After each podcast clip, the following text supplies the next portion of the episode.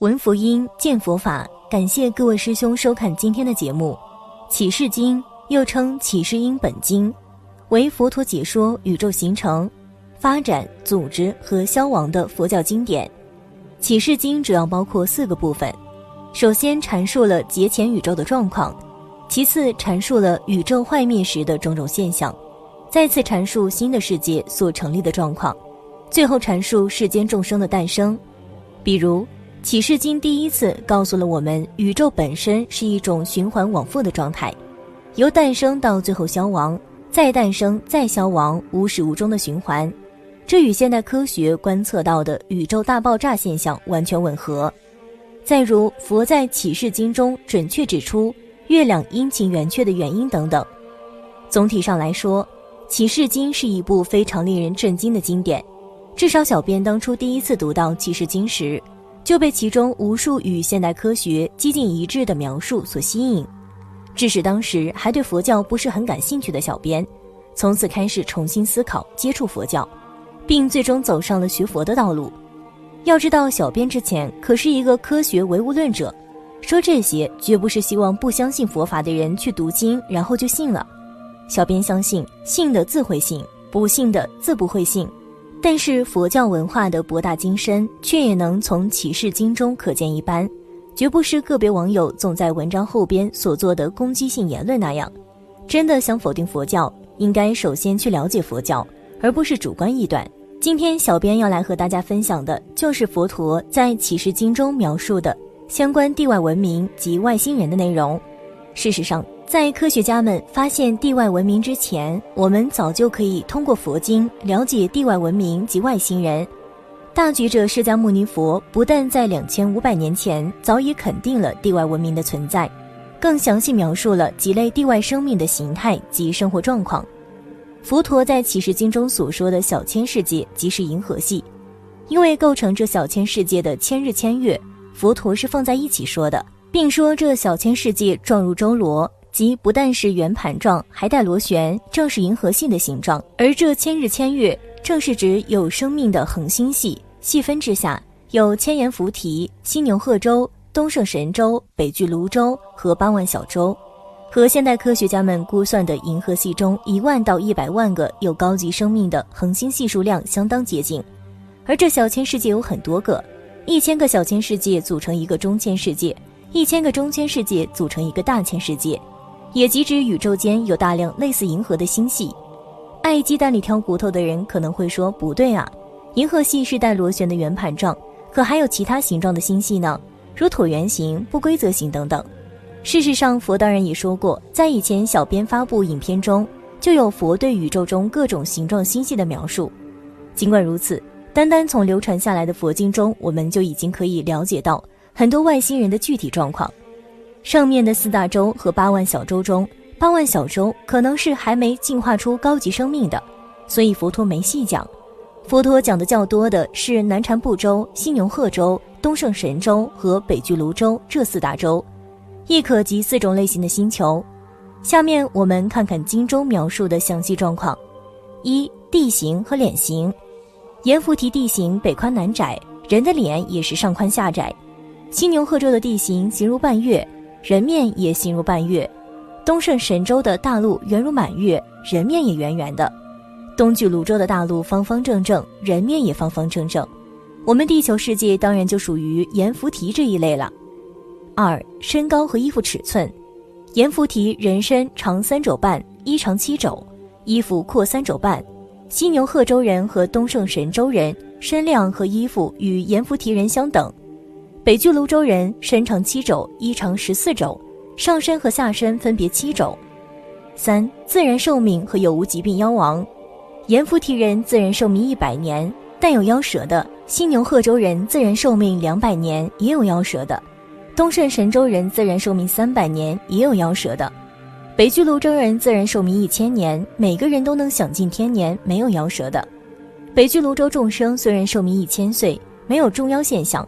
所以，不同于南阎浮提的有情众生，他们非常安逸快乐，因为贪主享乐而不受教化，所以圣人不去那里说法度生。北俱泸州的众生也无缘听到佛法，在我们的各大寺庙里都有的韦陀菩萨，号称三州感应，即是除去没有佛法的北俱泸州。四、经济生活中市场上交易的财物，阎浮提人在市场上交易的财物有钱宝、古帛、动物和人。犀牛贺州人市场上交易的财物有牛羊、财宝；东胜神州人市场上交易的财物有财帛、五谷、财宝。北俱泸州人没有市场交易，这也是当时的情况。现在随着我们的文明进步，我们这个盐浮提人基本上已经消灭了人的交易。犀牛贺州人好像畜牧业比较发达，东胜神州人则偏重农业，北俱泸州人则显然科技和社会都很发达。很像是一个高度科技文明的社会，貌似也因此物质丰富到了已经没有私人物品的概念。五、性爱婚姻，这方面阎浮提、犀牛贺州、东胜神州三者类似，都有男女婚嫁之法。北俱泸州人则已经没有我的住所这种概念了，当然也就没有男女婚嫁的概念了。男人若是对女人心生爱意，即关视于她；女人知道对方之情后，如果愿意就来相伴。两人一起到棵树下，如果这个女人与此人是母仪姐妹之类的近亲，则树枝保持原样不下垂，并且树叶萎黄枯落，不出覆盖，不出花果，也不为他们出床和被盖卧具。如果不是母仪姐妹之类的近亲，树枝就低垂伸出覆盖，树叶茂密，花果鲜荣，并且为两人生出百千种床和被盖卧具，两人便在树下随意的享受欢愉。我们现代人可以很容易地猜想，这北俱泸州人的树根，可能是一种高度人工智能的设备，并且能够分析男女的基因或类似属性，以判断是否是不适合婚配的近亲。佛陀还讲了北俱泸州很多种树，可能除了自然的树以外，很多都是电气设备。六食物，犀牛贺州人、东胜神州人与阎浮提人类似，都是吃饭时菜蔬鱼肉等。北俱泸州人不耕种，但自然而有成熟的精米供他们使用，会不会是高度机械化了的农业生产呢？佛陀在启示经中详细讲了北俱泸州人的情况。朱比丘，北俱泸州人，发干青色，长齐八尺，人皆一类，一形一色，无别形色可知其意。朱比丘，北俱泸州人，心有衣服，唯有裸形及半露者，亲疏平等，无所饰没，齿皆其密，不缺不疏。美妙净洁，色如白珂，鲜明可爱。朱比丘，北俱泸州人。若有饥渴需饮食时，便自收取，不耕不种，自然精米，清净鲜白，无有康快。取之盛至敦池果中，复取火珠，至敦池下，众生福利。火珠应时，忽然出焰，饮食熟矣，焰还自灭。彼人得饭欲食之时，施设器物，就坐而坐。尔时若有四方人来欲共同食，即为诸人俱设饭食，饭中不进，乃至十人坐食未尽，所设之饭器常盈满。彼人食此无有康快，自然精米成熟饭食，清净香美，众味备具，不须更或，其饭形色犹若诸天酥陀之味，又如华丛洁白鲜明。彼人食已，身份充盈无减无缺，湛然不改，无老无变。是时乃至恣意鄙人，色力安变，无不具足。这是指吃饭里面讲的自动出火装置，不知是煤气还是电火，显然是生产力高度发达了，想吃就吃。朱比丘，北俱泸州人。若一女人生染着实，随心所爱，回目观视，彼女之情即来随逐，其人将行至于树下，所将之女，若是此人母仪姐妹亲其类者，树枝如本不为下垂。其叶因时萎黄枯落，不相附山，不出华果，亦不为出床夫卧具。若非母仪姐妹等者，树及低枝垂条复阴，柯叶玉茂，华果鲜荣。因为彼人出百千种床夫卧具，便共相将入于树下，随意所为，欢愉受乐。这是上面提到的性爱生活。朱比丘，北俱泸州人，住于母胎，为经七日，至第八日即便产生，其母产气。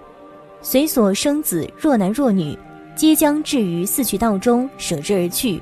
于彼道上东西南北行人往来，见此男女，心生怜念，唯养欲故，各以手指内其口中，于彼指端，自然流出上妙甘乳，引彼男女，令得全活。如是引乳，今于七日，彼诸男女还自成就一色类身，与彼救人行量无异，男还逐男，女还逐女，各依伴侣相随而去。